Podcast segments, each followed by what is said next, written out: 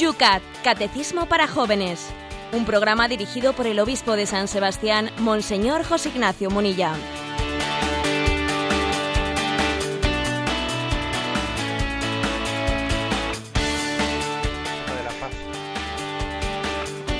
Radio María. Pues empezamos una semana más, un programa dedicado a los jóvenes, es el Yucat. El programa que todas las mañanas a esta hora con la ayuda del obispo de San Sebastián desgranamos aquí en Radio María. Punto a punto vamos esas verdades de la fe, las vamos descubriendo. Con la ayuda de ese catecismo, hay que decirlo así, como lo estáis viendo día a día, un catecismo muy, muy desenfadado, un catecismo que con un lenguaje también hay que decir como muy cercano a los jóvenes, es el que nos va acercando, bueno, pues la doctrina de siempre puesta en el lenguaje de hoy. Estamos hoy en San Sebastián, bueno, casi, casi, casi para montarnos en una patera. No para de llover, pero la temperatura está bastante bien para lo que luce el tiempo. 11 grados esta mañana por Madrid, Yolanda. Pues ha subido la temperatura un poquito, gracias a Dios, 5 grados. 5 grados en Madrid. Bueno, pues a todos los que desde cualquier parte nos escucháis, cuidado con las carreteras, que no nos andan más que partes de nieve y de mal tiempo. Vamos a comenzar un programa más, José Ignacio.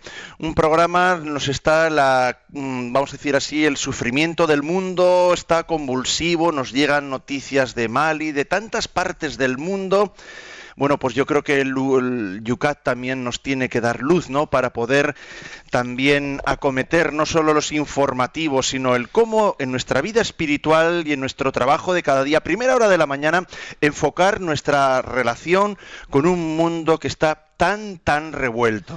Pues sí, la verdad es que con motivo de las noticias preocupantes ¿no? que llegan desde Mali, desde esta eh, nación que ha entrado en una guerra, una guerra como consecuencia de otra guerra, porque esto suele ser así, las guerras llaman a la guerra.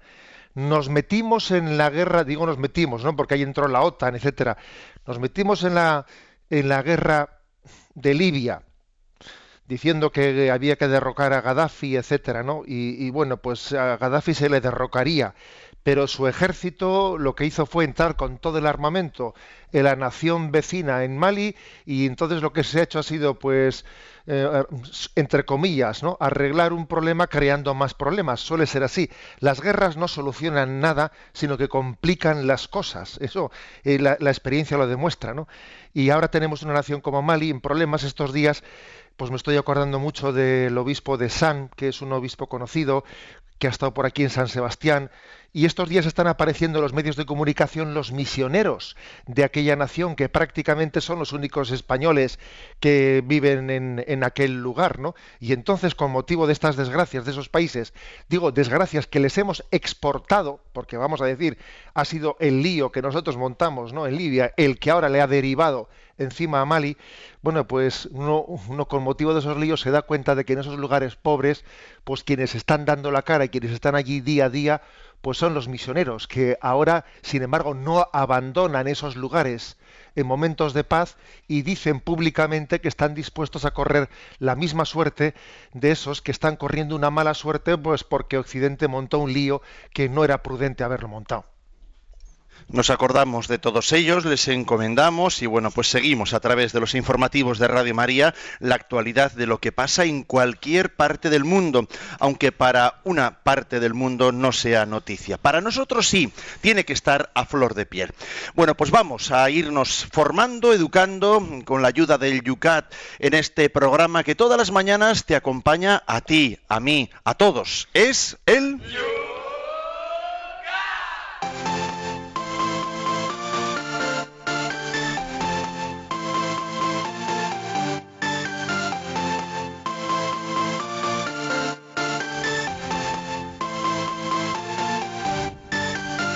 Arrancamos nuestro programa en esta mañana con el número 141 que dejábamos ayer ahí en las redes sociales para vuestra reflexión, para también poder vosotros, en torno a la pregunta que plantea el Yucat, también vosotros generar vuestras preguntas, las dudas que os sugiere el tema.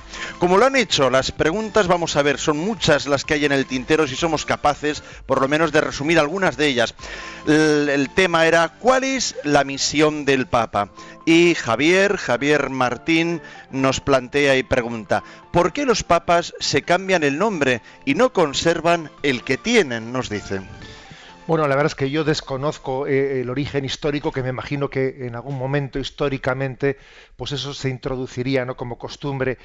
Pero vamos, yo creo que hay que decir dos cosas, que, no es una cosa extraña en la tradición de la Iglesia, también muchas eh, religiosas, congregaciones religiosas, especialmente contemplativas, suelen cambiar de nombre ¿no? en la vida religiosa, em, con ello dando a entender que la nueva llamada que Dios les ha hecho, la nueva llamada es una llamada que les cambia la vida. Y entonces tú, eh, tú ya no eres mm, María Luisa, ¿eh? pues tú eres hermana del Santísimo Sacramento, lo que sea. Es como subrayar que cuando Dios llama nos da como una vida nueva. En el fondo lo mismo pasó con Pedro, porque es que eh, Pedro no se llamaba Pedro, se llamaba Simón. Y Jesús le cambió de nombre. Le dijo, Simón, tú a partir de ahora eres Pedro, eres Kefas y sobre esta piedra edificaré mi iglesia. O sea, el primer nombre cambiado fue el del mismo Pedro, que no se llamaba Pedro, sino Simón, y Jesús le cambió de nombre, significando con ello la nueva vocación a la que le llamaba. María García nos pregunta, ¿por qué se le dan al Papa el nombre de Santo Padre? Bueno, no se le da el nombre de Santo Padre en el sentido de canonización, eh, es decir, de pensar que él personalmente es santo, no. Eh, se le da el nombre de Santo Padre como otros, entre otros muchos nombres, eh, en el sentido de reconocer que Dios le ha llamado a un puesto, a un puesto muy importante de, sacralidad, eh, es decir, a, a, representar a Cristo en la tierra. Y claro, ser el representante de Cristo en la tierra, el dulce Cristo en la tierra, como decía Santa Catalina de Siena, claro, pues es, es un puesto Mm, que representa algo muy santo. ¿eh?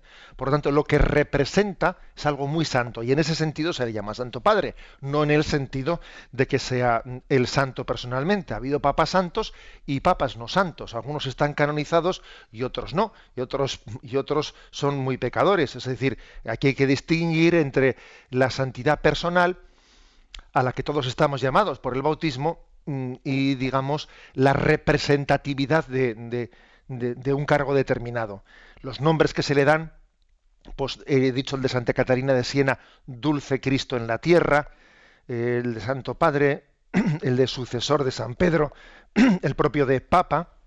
Bueno, lo importante es caer en cuenta de la representatividad. Cuando la Iglesia Católica habla de la devoción al Papa, como os podéis imaginar, no es una devoción a una persona, no es una devoción a Joseph Ratzinger, no.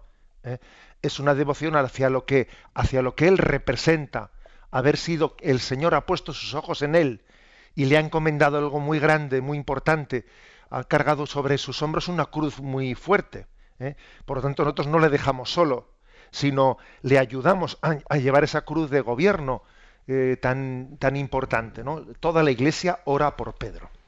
Antonio de Lerma nos dice, en un mundo marcado tan profundamente por el subjetivismo y el relativismo, ¿cómo presentar ante los increyentes nuestra fe en la infabilidad? Muchas veces se nos acusa de ser esclavos de unos dogmas impuestos que nos impiden pensar. Bueno, vamos a ver. Eh, claro, e, eso lo comentamos ayer. La palabra infalibilidad, etcétera, suele ser manipulada generalmente cuando se habla de ella, ¿no? Mm, pues como si fuese una prerrogativa, prerrogativa de una persona. No, no, no es así. ¿eh? No es así.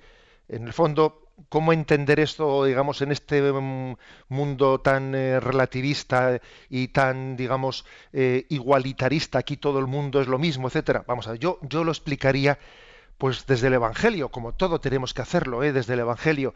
Bienaventurado eres tú, Simón, hijo de Jonás, porque eso no te lo ha revelado la carne ni la sangre, sino mi Padre que está en el cielo. Esa es la clave. Es ese, texto de Mateo 16, 17, que es la confesión de Pedro.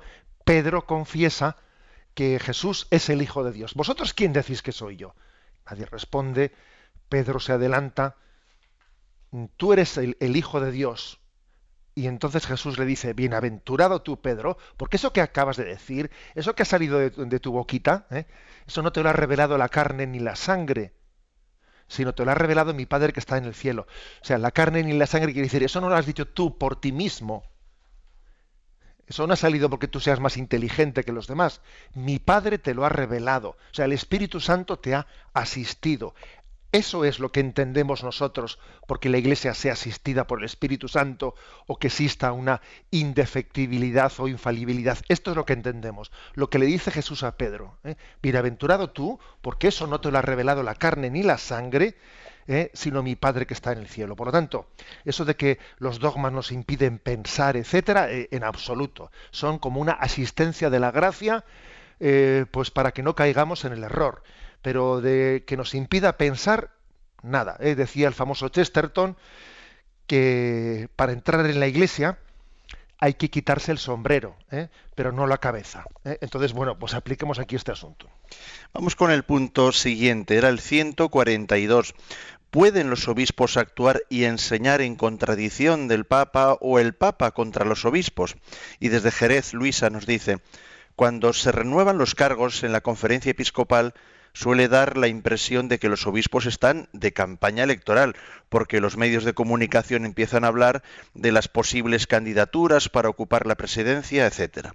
¿No le parece que ese método de elección se, se presta a muchos equívocos? Nos dice. Pues la verdad es que yo estoy un poco de acuerdo con usted. Estoy de acuerdo con usted en que, se, en que eso se presta a muchos equívocos.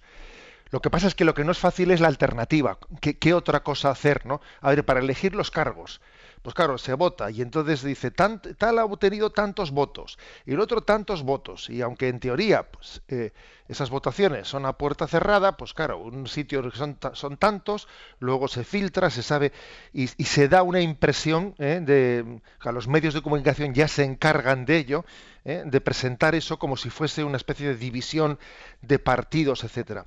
La verdad es que yo Nunca he visto, eh, lo digo como mi, como mi experiencia personal de obispo, ¿no? nunca he visto un colectivo tan unido como el de los obispos, lo digo así de claro. pero curiosamente, eh, cuando llegan esos momentos de que si renovación de cargos, etcétera, existe ¿no?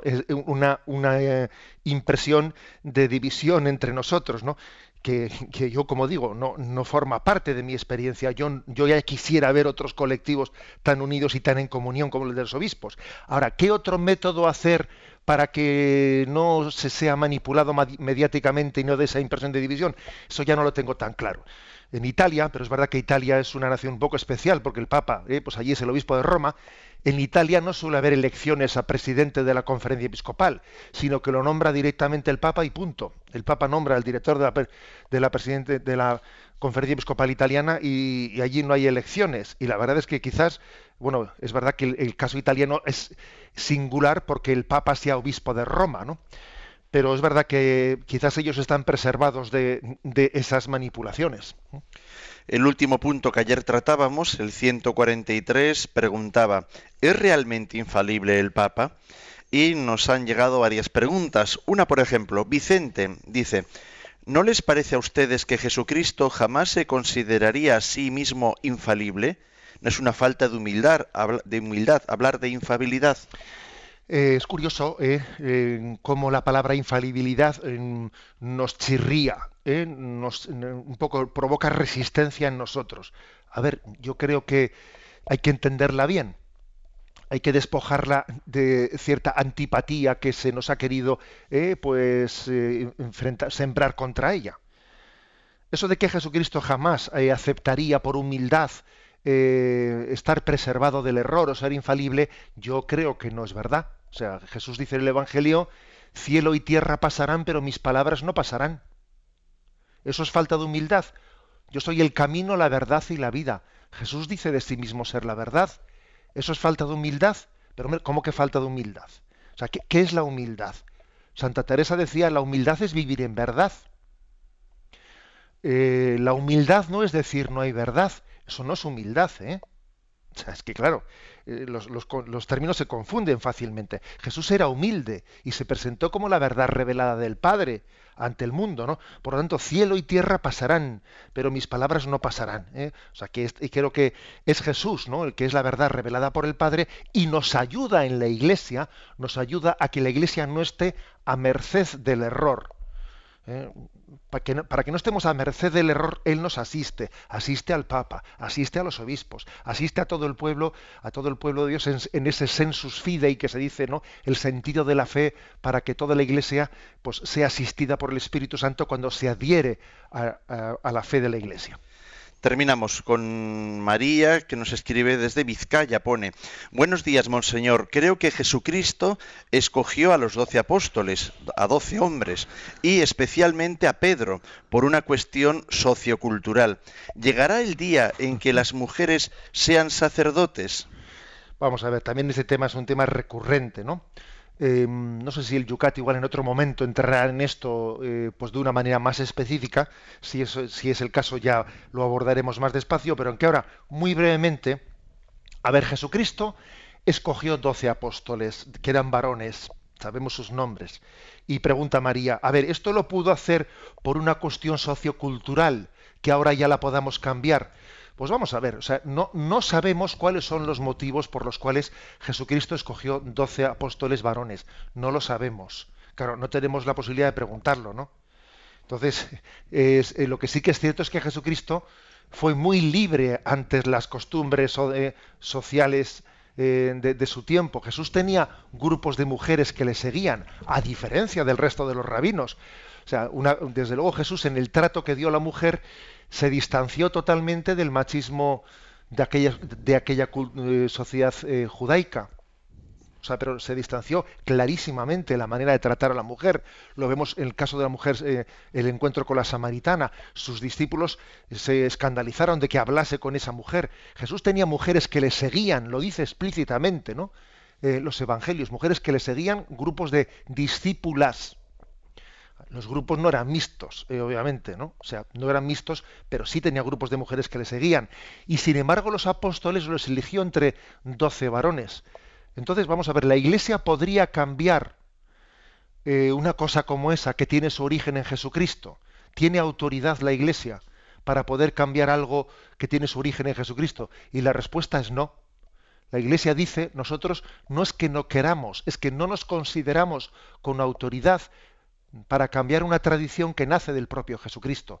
¿Por qué? Porque es posible, porque es posible que Jesucristo, bueno, o sea, que el sacerdocio, ese ser mmm, en Cristo, esposo de la Iglesia, esposo de la Iglesia, pues pueda tener una, una conveniencia con el, con el ser varón. Puede ser. Y por lo tanto puede ocurrir que Jesucristo eligiese doce varones pues porque el sacerdocio es una especie de desposorio con la iglesia. Y de hecho, veis como los obispos llevamos este anillo, signo del desposorio con la iglesia. ¿eh? mientras que las religiosas pues significan el desposorio con Cristo. En resumen, que lo que tiene su origen en Jesucristo, la Iglesia no va a poder cambiarlo jamás, porque es que sería como en dejar romper con un pilar clave, ¿eh? que el pilar clave es que nosotros servimos a la revelación de Jesucristo, pero no nos atrevemos a cambiarla dependiendo de lo que sea políticamente correcto en cada momento. Son las 8 y 19 minutos, 7 y 19 minutos en las Islas Canarias. Comenzamos el punto primero del día de hoy del Yucat. Pasamos de hablar del tema del Papa, pasamos a los obispos. El número 144 nos pregunta, ¿cuál es la misión de los obispos? Y se responde, los obispos son los responsables de la iglesia particular, a ellos encomendada, y son corresponsables de toda la iglesia. Ejercen su autoridad en comunión de unos con otros y para toda la iglesia bajo la autoridad del Papa. Los obispos tienen que ser ante todo apóstoles, testigos fieles de Jesús, que los ha llamado personalmente a su lado y los ha enviado. De este modo llevan a Cristo a los hombres y a los hombres a Cristo. Este se realiza mediante la predicación, perdón, esto se realiza mediante la predicación, la celebración de los sacramentos y el gobierno de la Iglesia. Como sucesor de los apóstoles, el obispo ejerce su ministerio con su propia autoridad apostólica. No es un comisionado o una especie de asistente del Papa, sino que actúa con él, con el Papa y bajo su autoridad. Vamos a ver, ¿eh? Mm, interesante este, este, breve resumen que hace. A ver, ¿cuál es la misión de los obispos? La clave está en entender que los obispos no son otra cosa sino sucesores de los apóstoles. ¿eh? El Papa es un obispo, es el obispo de Roma. Lo que ocurre es que es sucesor de, de San Pedro, ¿eh? a quien Jesús eligió como cabeza de los doce apóstoles. Pero el Papa es un obispo. No es que sacramentalmente el Papa sea más que el resto de los obispos, no, es el obispo de Roma. Pero claro, está presidiendo al resto de los obispos porque es el sucesor de San Pedro, que fue cabeza de los doce apóstoles. Entonces, la, clave para entender que es un obispo, pues es ser un sucesor de los apóstoles. Mm, estuve hace pocos días en una parroquia y allí tuve un encuentro con los niños. Entonces, bueno, te presentas ante allí, ante todos los niños y, a ver, ha venido a visitaros el obispo y tal. ¿Y qué es el obispo? Entonces me acuerdo que levantó la mano un niño y dice, no, preguntó el cura, ¿no? Dice, ¿sabéis lo que es el obispo? Levanta la mano un niño y dice, sí, tu jefe. Le dijo el niño, tu jefe. Y bueno, ahí nos echamos unas risas y, yo intentando explicarle le dije, a ver, ¿a ti quién te ha bautizado? Le dije al niño que había dicho tu jefe. Y entonces dijo, pues ese, don Javier, el párroco. ¿eh? Bueno, y entonces le pregunté al párroco delante de todos los niños, ¿y a ti quién te hizo cura? ¿Quién te hizo cura? Y él dijo, respondió delante de los niños, ¿no? Pues don Jacinto Argaya, que fue antes un obispo, ¿no? De San Sebastián, don Jacinto Argaya. Y a don Jacinto, ¿quién le hizo obispo? Pues otro obispo. Y a don Jacinto, y al, otro obispo, pues otro. Y al otro, pues otro. Entonces vamos hacia atrás, hacia atrás, en esa cadena, y llegamos a uno de los doce apóstoles que Jesús eligió. O sea, es decir, eso es eh, eh, eso es eh, el ser de la Iglesia, la, sucesión apostólica. Bueno, em, por lo tanto, vamos a ver, ¿qué, ¿qué significa la palabra apóstol? Significa enviado. Como el Padre me ha enviado, así también yo os envío. O sea, es la prolongación del envío de Jesucristo. El, mm, Cristo es enviado por el Padre y Cristo envió la iglesia, envió la iglesia en los apóstoles. ¿eh? La iglesia es enviada. Luego vamos a, decir que la primera clave es, esta, la palabra apóstol, que significa enviado. Jesús envía como él fue enviado por el Padre. Y mm, apóstol en sí son doce apóstoles, ¿no? La primera generación se le llamó apóstoles y ya a la segunda generación se les llamó obispos. Y la palabra obispo, episcopo, episcopo, significa vigía. O sea, eh, es el que vigila. Eh, yo ya sé que la palabra vigilar eh, tiene también su, cierta connotación antipática. Me están vigilando, me están vigilando. Pero yo creo que siempre las palabras hay que sanarlas y purificarlas de las connotaciones. ¿no?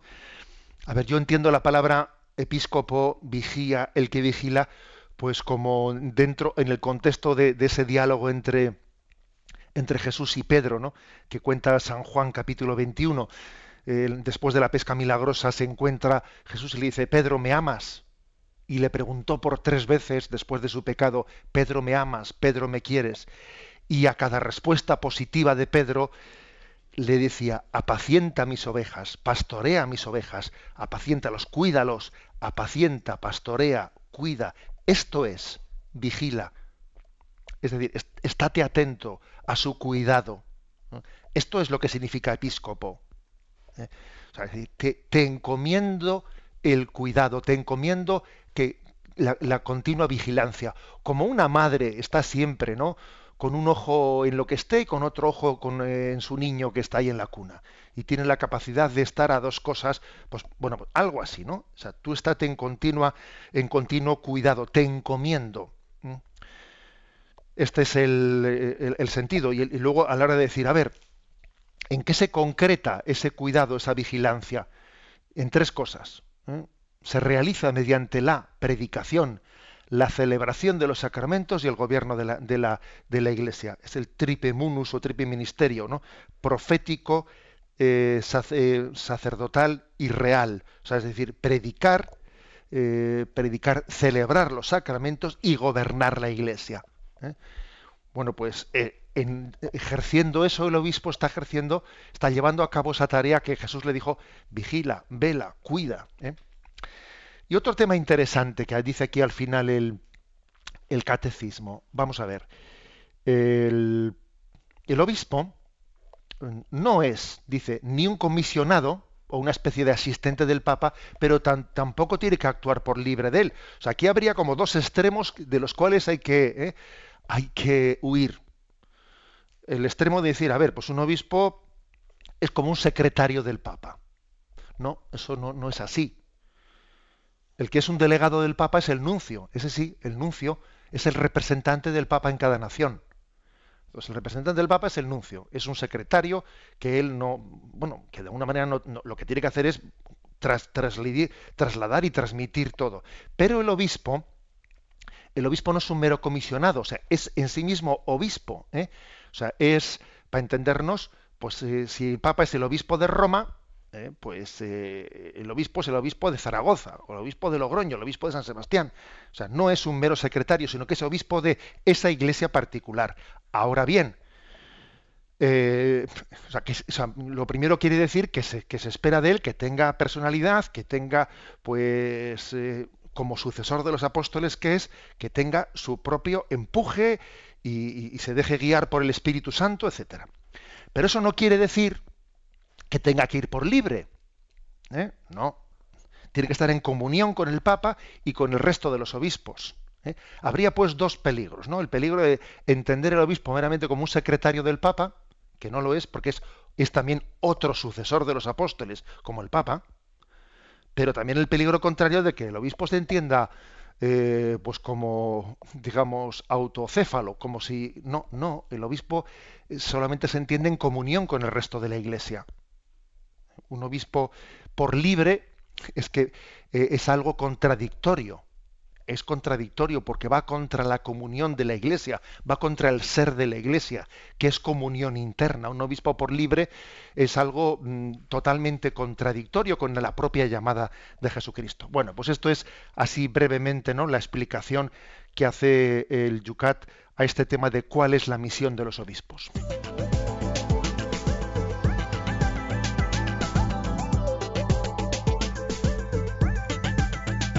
Abrimos ahora un tiempo, primero de descanso musical, para que podáis formular mientras tanto vuestras preguntas. Y los espacios para participar ya los conocéis. A través del Twitter no hay más que citar a arroba obispo munilla. En esta pregunta que acaba de explicar ahora el obispo de San Sebastián, en el Facebook lo podéis hacer justo debajo de la pregunta allí también plantear las vuestras. Eso es en Facebook, en, dentro de Facebook, en Yucat Radio María. También a través del correo electrónico yucat arroba radiomaria.es y también tenemos siempre abierto ese teléfono para vuestras consultas. Para participar en directo 91 153 8550 91 153 8550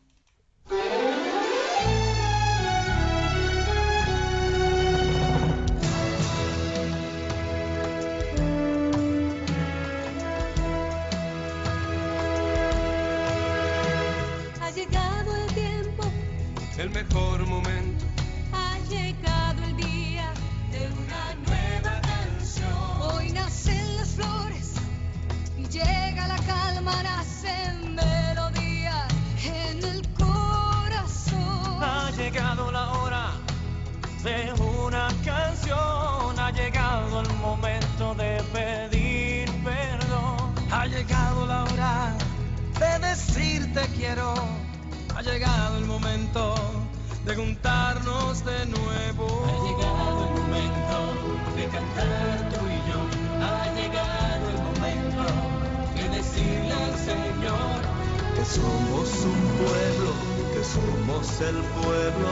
te ama.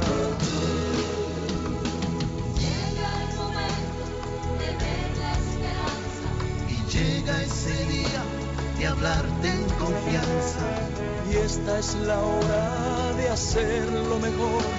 Estás en el tiempo de poner corazón. Somos la gente hecha para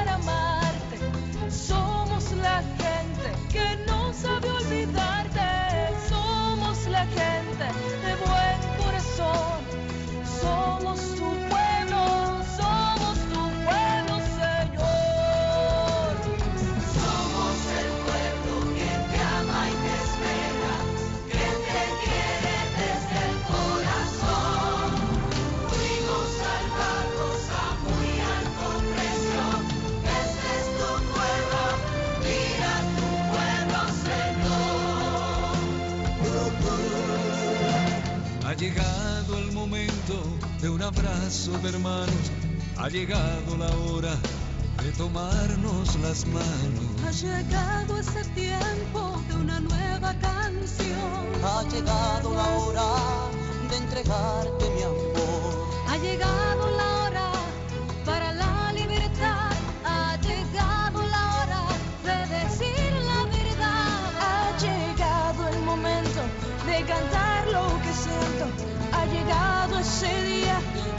de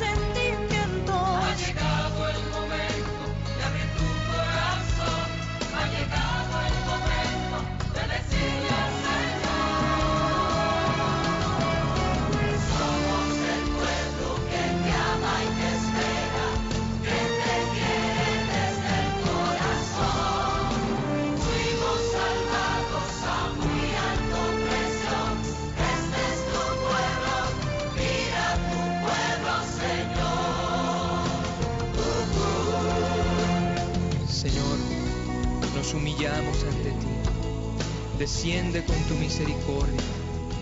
Transfórmanos. Te necesitamos. Sana nuestras tierras, pues somos tu pueblo. Somos un pueblo, somos el pueblo que te ama. Ha llegado el día de tenderte mi mano. Ha llegado el momento de decir que te amo. Ha llegado la hora de cambiar corazones. Ha llegado la hora de borrar los rencores. Ha llegado la hora de decir que te extraño. Ha llegado la hora de tomarnos las manos. Somos el pueblo, somos el pueblo que le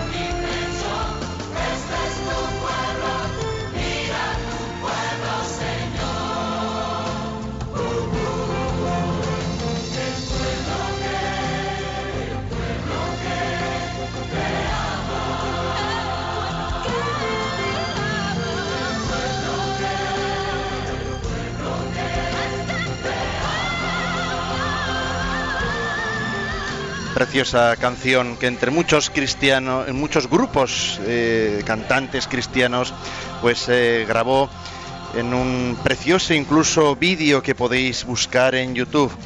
El pueblo, el pueblo que te ama, José, un pueblo que está también formado pues por obispos, hablamos del Papa, de los obispos, de también de todos estos cristianos que evangelizan, ¿no? A través de la música, de nuestras catequistas y de tanto un pueblo realmente con mucha, mucha vida. Pues sí, y la verdad es que una de las cosas más hermosas, ¿no? Eh, Hablamos del tema de los obispos, que es un poco como garante de, la unidad y de la comunión en la iglesia.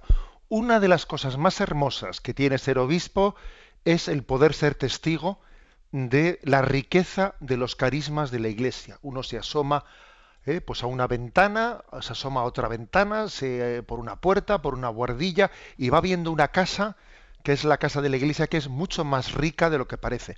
Porque eh, cada uno suele conocer su cuarto. Uno conoce su cuarto, como mucho, igual ha corrido un poco las cortinas, ya ha visto algo, y tiende a pensar que toda la casa es como su cuarto. Y no es así. La, iglesia es una casa muy rica y la verdad es que una de las cosas ¿no? que, que, que, la encomienda que le, que le da la iglesia a los obispos es cuidar de que todos nos sintamos en casa y que al mismo tiempo pues todos participemos, tengamos en común lo que hay que tener en común. Vamos a atender las preguntas que están planteando nuestros oyentes. Yolanda nos acerca el teléfono. Una pregunta, Yolanda, que llega a ese teléfono de Radio María tan activo. Pues nos ha llamado Carlos de Madrid. Se pregunta la diferencia que hay entre un obispo y un arzobispo. José Ignacio, yo espero que a esa le añado otra que está aquí en Facebook, que está en el mismo tema, y es el Jorge Jorge Gato, que pregunta algo parecido, la diferencia entre obispo y cardenal en sus funciones. Bueno, vamos a ver. Eh, hay que decir que la diferencia entre obispo y arzobispo eh, no es una diferencia sacramental, por supuesto, reciben el mismo sacramento, solo que el arzobispo es, digamos, tiene jurídicamente encomendada una diócesis, o sea, una diócesis que es cabeza de otras diócesis. Las, la Iglesia se suele configurar por provincias eclesiásticas. Entonces, por ejemplo, San Sebastián pertenece a la provincia eclesiástica de Pamplona. ¿Mm? Eh, pues Getafe o Alcalá pertenecen a la provincia eclesiástica de Madrid. ¿eh? Entonces, mmm, bueno, pues entonces el, el que es obispo de la capital de la provincia eclesiástica se le llama arzobispo. ¿Eh? el arzobispo de Pamplona, el arzobispo de Burgos, el arzobispo de Madrid, ¿eh?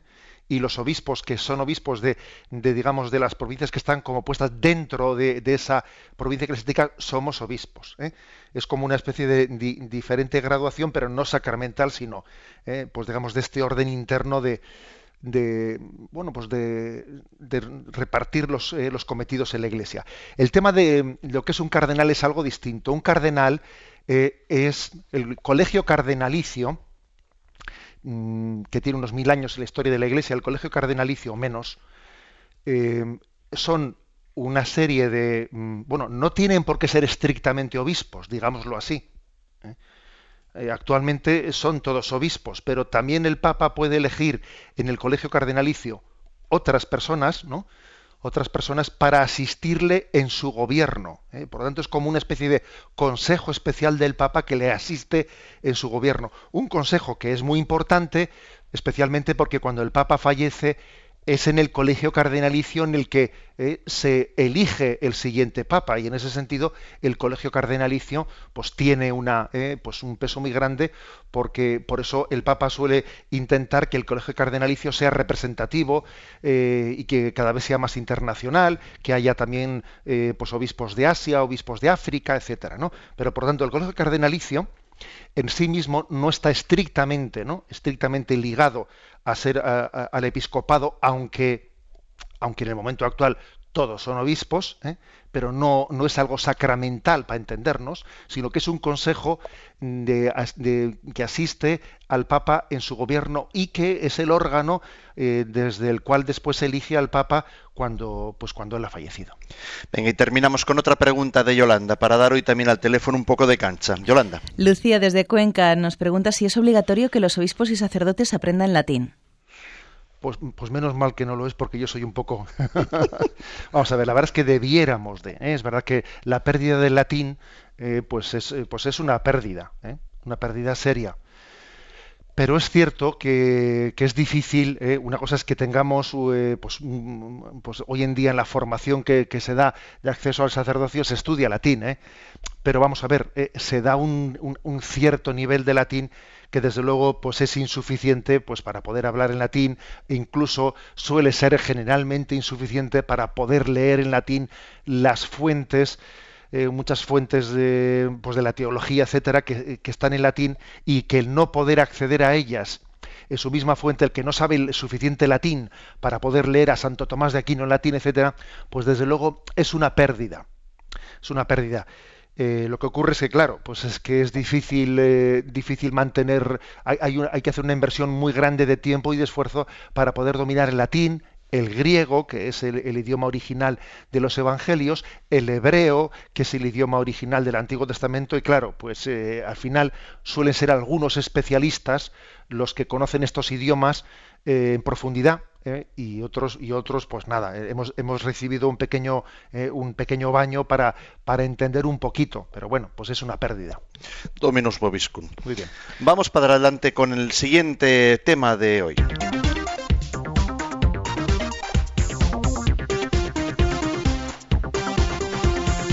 Es el punto 145 para esta recta final del programa de hoy.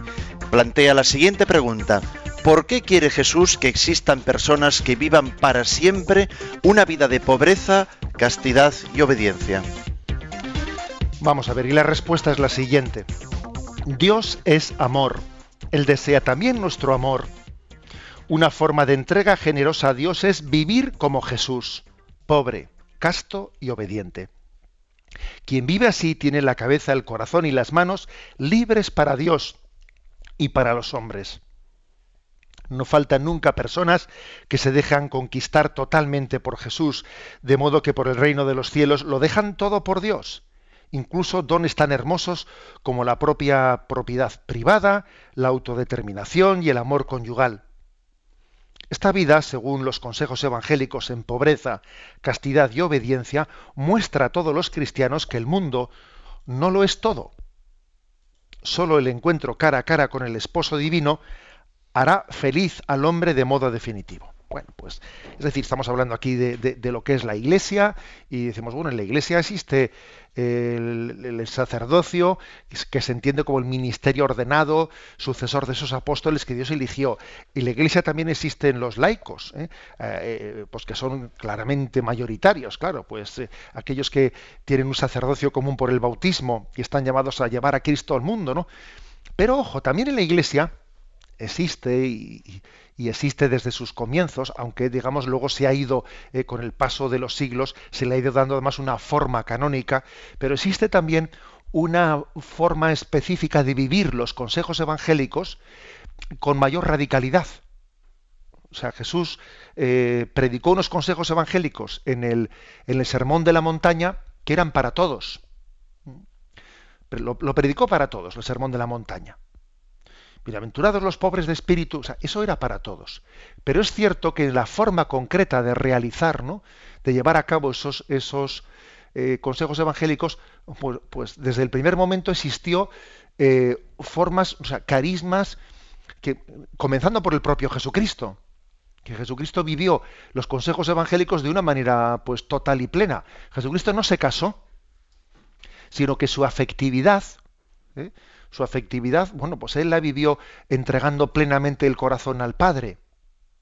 No compartió esa afectividad pues con un proyecto de amor con una esposa y, con una familia. No, vivió de una manera específica esa, esa entrega al Padre. ¿eh? Jesucristo fue célibe. ¿eh? Jesucristo vivió la pobreza de una manera muy total. O sea, el hijo del, él no tuvo posesiones. El Hijo del Hombre no tiene donde reclinar la cabeza. No tenía casa. No, él no, no trabajó para, eh, para tener bienes. Su trabajo era pues predicar. Y si le daban para comer, comía. ¿Mm? O sea, o sea, su relación con los bienes, con los bienes materiales, con el dinero era muy especial, ¿no? Y Jesucristo fue obediente en todo momento. Fue, él dijo, mi alimento es hacer la voluntad de mi Padre. O sea, Jesús vivía en obediencia al Padre. Y entonces, desde el primer momento también en la Iglesia hubo quien, quien en esa imitación de vivir los consejos evangélicos de Jesucristo, mm, los, los entendió de esta forma ¿eh? radical en la que Jesucristo los había vivido. Y entonces a eso se llamó los consejos evangélicos, que, con el, que es una vida consagrada. Es decir, la vida consagrada consiste en vivir esos consejos pues, de una manera plena y total. El celibato mm, por el reino de los cielos. La unión esponsal directamente con Jesucristo. Bueno, eso, eh, eso es una vida consagrada. ¿eh? consagrada plenamente a Dios. Eh, la, pobreza, el desprendimiento de todos los bienes, el que alguien diga yo no qui quiero no tener nada, nada que no sea para el reino de los cielos, ¿no? O sea, yo quiero, no quiero poseer por mí mismo las cosas. Yo quiero ponerme en obediencia al seguimiento de Jesucristo. No quiero, no quiero que mi voluntad sea el criterio último. Quiero estar bajo, bajo obediencia. Bueno, eso, eso es la vida consagrada. ¿eh? Que es un don muy grande para la Iglesia. Después eso ha derivado en hacer los tres votos de la vida religiosa, pero también hoy en día existe eh, una manera más amplia, o sea, hay quien a veces se formulan votos, votos solemnes o votos no tan solemnes. A veces no son votos, son promesas, son compromisos. Pero vamos, aunque le demos votos, eh, le demos nombres muy diferentes, todos ellos entran bajo el nombre de vida consagrada, ¿eh? que es entregar nuestro corazón célibe al Señor y tener también esa libertad entregada al Señor en la obediencia de la Iglesia ¿no? y ese desprendimiento de los, de los bienes. Eso es la vida consagrada, que es una gran aportación ¿eh? que, el Señor hizo al mundo, porque es que es una manera de decirle al mundo, de decirnos a todos los cristianos, que el mundo no lo es todo. O sea, que eh, el dinero no lo es todo. El poder no lo es todo. El placer no lo es todo como una llamada de atención muy grande a que hay unos valores definitivos que no son esos por los que en este mundo nos peleamos. A ver, nos estamos peleando por el dinero. ¿Os estáis ahí peleando por el dinero? Pues mira, yo eh, me desprendo de lo que tenga que desprenderme. ¿Os estáis ahí peleando? Eh, eso es, muy importante. ¿eh? Recuerdo una anécdota, si me permitís, una anécdota de la vida de párroco. Yo creo que tendría poco tiempo de poco tiempo de sacerdote y me acuerdo que estaba con un joven que ya está casado el hombre, ¿eh? o sea, han pasado años, cada vez que me encuentro con él me lo recuerda, ¿eh? me suele recordar la anécdota. El hombre pues tenía su problema con el dinero y sus discusiones de eh, discutir por dinero con sus hermanos y este dinero es mío, mi hucha, tu hucha, tu hucha, y, discutían mucho por esos temas, ¿no? Y bueno, y una ocasión pues hablando con él, intentando decirle que ya está bien de dar tanto apego al dinero, me acuerdo que saqué un billete de mi cartera, entonces era de mil pesetas, cogí un mechero, y dije, ala, que lo voy a quemar delante de este. Y claro, me acuerdo que el chaval se quedó, se quedó absolutamente perplejo, ¿no? De, verme hacer eso. Y, y, bueno, y él luego solía decirme, es que me dio tal, ¿eh? me dio tal electroshock ver, ver, hacer eso, que a partir de ahí dije, ya no más apegos al dinero. Bueno, yo creo que eso es lo que la vida consagrada quiere hacer delante del mundo, ¿no? Hacer un signo que nos sacuda, que nos sacuda nuestros apegos. Ya está bien de tanto apego al dinero, ya está bien de tanto apego a la poltrona y al poder, ya está bien de tanto apego al placer. ¿eh? O sea, son como una llamada al mundo, ¿no? Para que pongamos el corazón en lo que es definitivo y lo que es eterno. Porque en el fondo, la vida, o sea, tenemos que tener los pies en este mundo y el corazón en la vida eterna. Y el consagrado nos lo está recordando. ¿Por qué? Pues porque en el cielo nuestro único tesoro nuestro único tesoro será Dios. Allí no habrá ni cuentas ni en Suiza ni en ningún lado, ¿sabéis? ¿Eh? O sea, allí la única cuenta es cuánto has amado. Esa es tu cuenta corriente. Allí no hay cuentas especiales. ¿eh? No hay ni, tonterías de esas. Eh, y en el cielo tampoco hay voluntad propia al margen de la voluntad de Dios. Incluso en el cielo no hay ni marido ni mujer, lo dice Jesucristo. Allí todos seremos como ángeles de Dios. O sea, es que eh, tenemos que ir purificando nuestros conceptos y preparándonos para el amor de Dios en el cielo. Y una manera de prepararnos para eso es mmm, mirando, aunque tengamos una vocación distinta, pero mirando de reojillo a la vida consagrada, que es como una especie de faro que encendido en medio de la noche nos dice, cuidadito, que el puerto está por aquí, no te confundas y no navegues y no navegues en el sentido contrario, que te vas a alejar del puerto. ¿eh? Es una llamada, pues, a los consejos evangélicos, es una llamada a vivir dando la primacía al reino de los cielos en nuestra vida.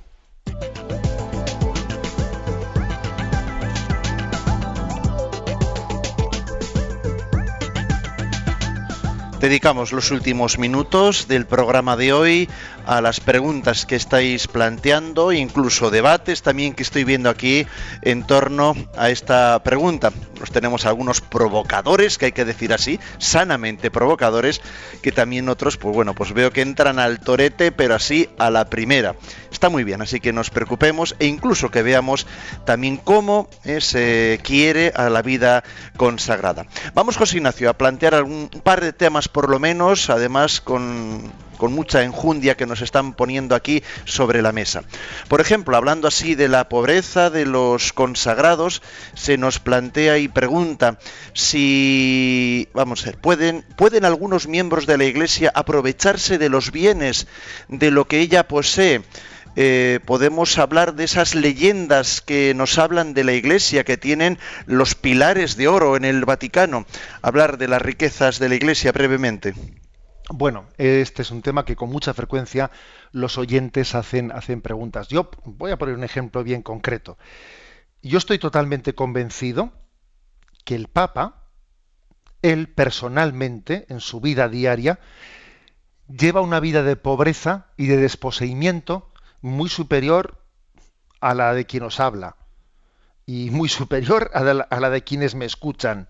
Y ya sé que hay gente muy distinta ¿eh? que me escucha, que incluso hay re religiosos eh, y contemplativos, etcétera. Pero, ¿qué quiero decir? A ver, no nos dejemos engañar eh, por las apariencias, porque claro, es verdad que el Papa, en cuanto a su representatividad, etcétera, pues está en el Vaticano, hay una ceremonia y la gente dice, mira qué belleza, y la, y la Guardia Suiza y tal, y algunos dicen, mira, mira qué vestimenta tan bonita, que por cierto, a mí cuando la gente me dice, mira qué vestimentas tienen, y les digo, pero por el amor de Dios, pero si cualquier vestido que vemos en, una, en el escaparate de una boutique vale más que la casulla del obispo. Vamos, es que me hace gracia eso. Cualquier vestido de noche que se compra en una boutique vale más caro que la casulla que se pone el obispo. Bien, eso cierra paréntesis, ¿vale? Pero digamos que la clave la clave está en que, en distingamos pues lo que es eh, la vida de la Iglesia en su, eh, eh, digamos, en su boato externo, ¿eh? que está ligada también a unas formas, etcétera, de lo que es nuestra vida, eh, nuestra vida personal, porque el Papa tiene un desprendimiento, ¿eh? un desprendimiento, el, no poder poseerse a sí mismo, el vivir una vida en la que no, es, no eres dueño de tu tiempo, no puedes ir donde te dé la gana, tienes una vida súper austera, que es levantarte a tal hora madrugando, lo otro, lo otro, no eres dueño de ti mismo, es decir, no te posees en propiedad, que la mayor pobreza es esa, no poseerse en propiedad y estar totalmente desprendido al servicio de los demás. A ver, muy brevemente, para poder dar paso a otro oyente.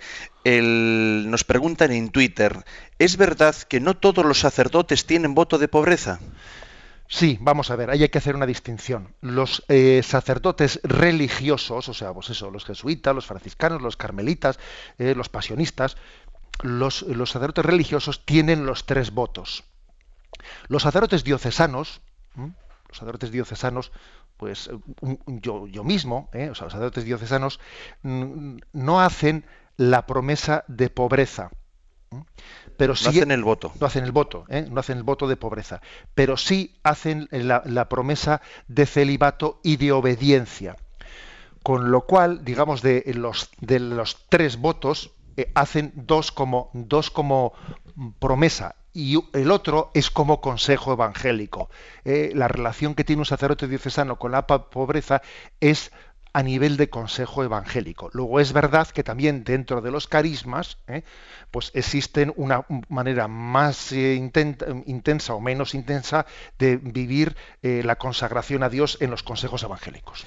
Terminamos con Bellacala, desde Canarias, nos plantea un tema que, bueno, además con, lo resumo en dos líneas porque es larguísimo, pero nos pregunta por el tema en la iglesia de los pederastas, dice que qué hacen los obispos, qué pueden hacer con estas personas, nos acaba preguntando.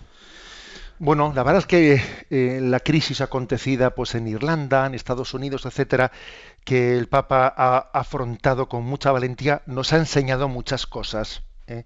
Si es que se aprende de todo en todas las circunstancias. ¿no? Entonces, ¿qué es lo que nos ha enseñado? Primero, que hay que estar muy atentos en el discernimiento de los candidatos al sacerdocio. pues procurando que eh, la Iglesia lo dice claramente, que haya eh, pues un estudio psicológico de manera que no accedan al sacerdocio personas que tienen desequilibrios afectivos. Porque los desequilibrios afectivos son muy susceptibles de que luego pasen cosas. ¿eh? O sea, mm, es así se ha demostrado con, digamos, con una gran eh, exactitud como eh, en una altísima parte ¿no? de, esas desgracias han, han, han, ocurrido en personas que tenían desequilibrios afectivos. Luego, digamos, primer punto, este, ¿eh? digamos, velar por el acceso al sacerdocio. Segundo lugar, cómo afrontar, ¿no? Es, bueno, pues es que cuando acontece una cosa así, no se puede poner paños calientes porque claro, eh, ha ocurrido que se dice, a ver, si alguien que, comete una barbaridad como esa, pues uno eh, le, echa una bronca y piensa que, bueno, después de la bronca que le he echado ya se habrá corregido, eh, eso no puede ser, porque tiene demasiada gravedad y hay demasiado riesgo como para confiar en la buena voluntad de una persona. Pues el Santo Padre lo ha dicho con claridad, que hay que tener tolerancia cero y que por lo tanto hay que apartar del sacerdocio y hay que eh, proceder a una secularización en determinados, eh, o sea, llegados a determinados niveles como es ese de la pederastia. Eh. Eso es falta de misericordia. A ver, si es que mm, hay que distinguir aquí una cosa muy clara, ¿no? Es decir, no, no es falta de misericordia, pero es algo que se deriva de la responsabilidad que tiene el obispo por cuidar del bien de los fieles que se le han encomendado. Es así. ¿eh? Y, luego otra cosa que hemos aprendido con esta crisis es que eh, no basta ¿eh? no basta con ser madre y padre, es que también hay que tomar medidas disciplinarias. Sin medidas disciplinarias, el gobierno de la Iglesia difícilmente funciona. O sea, mm, también tiene que haber, por lo tanto, unas medidas disciplinarias que no sean únicamente pues una paternidad bondadosa, una maternidad bondadosa, no, y también hay que ejercer la autoridad. Si no se ejerce la autoridad, pues al final nuestra paternidad queda desdibujada. Yo creo que es un poco la respuesta que daría al oyente. No nos podemos ir, José Ignacio, sin plantear el punto para el programa de mañana, el 146. Pues en efecto, mañana vamos a ver dos temas que son 146, ¿qué significa la comunión de los santos? Y el 147, ¿por qué ocupa María un lugar tan destacado en la comunión de los santos? Y recibimos la bendición para enfrentar el nueva, la nueva jornada. La bendición de Dios Todopoderoso, Padre, Hijo y Espíritu Santo descienda sobre vosotros. Alabado sea Jesucristo.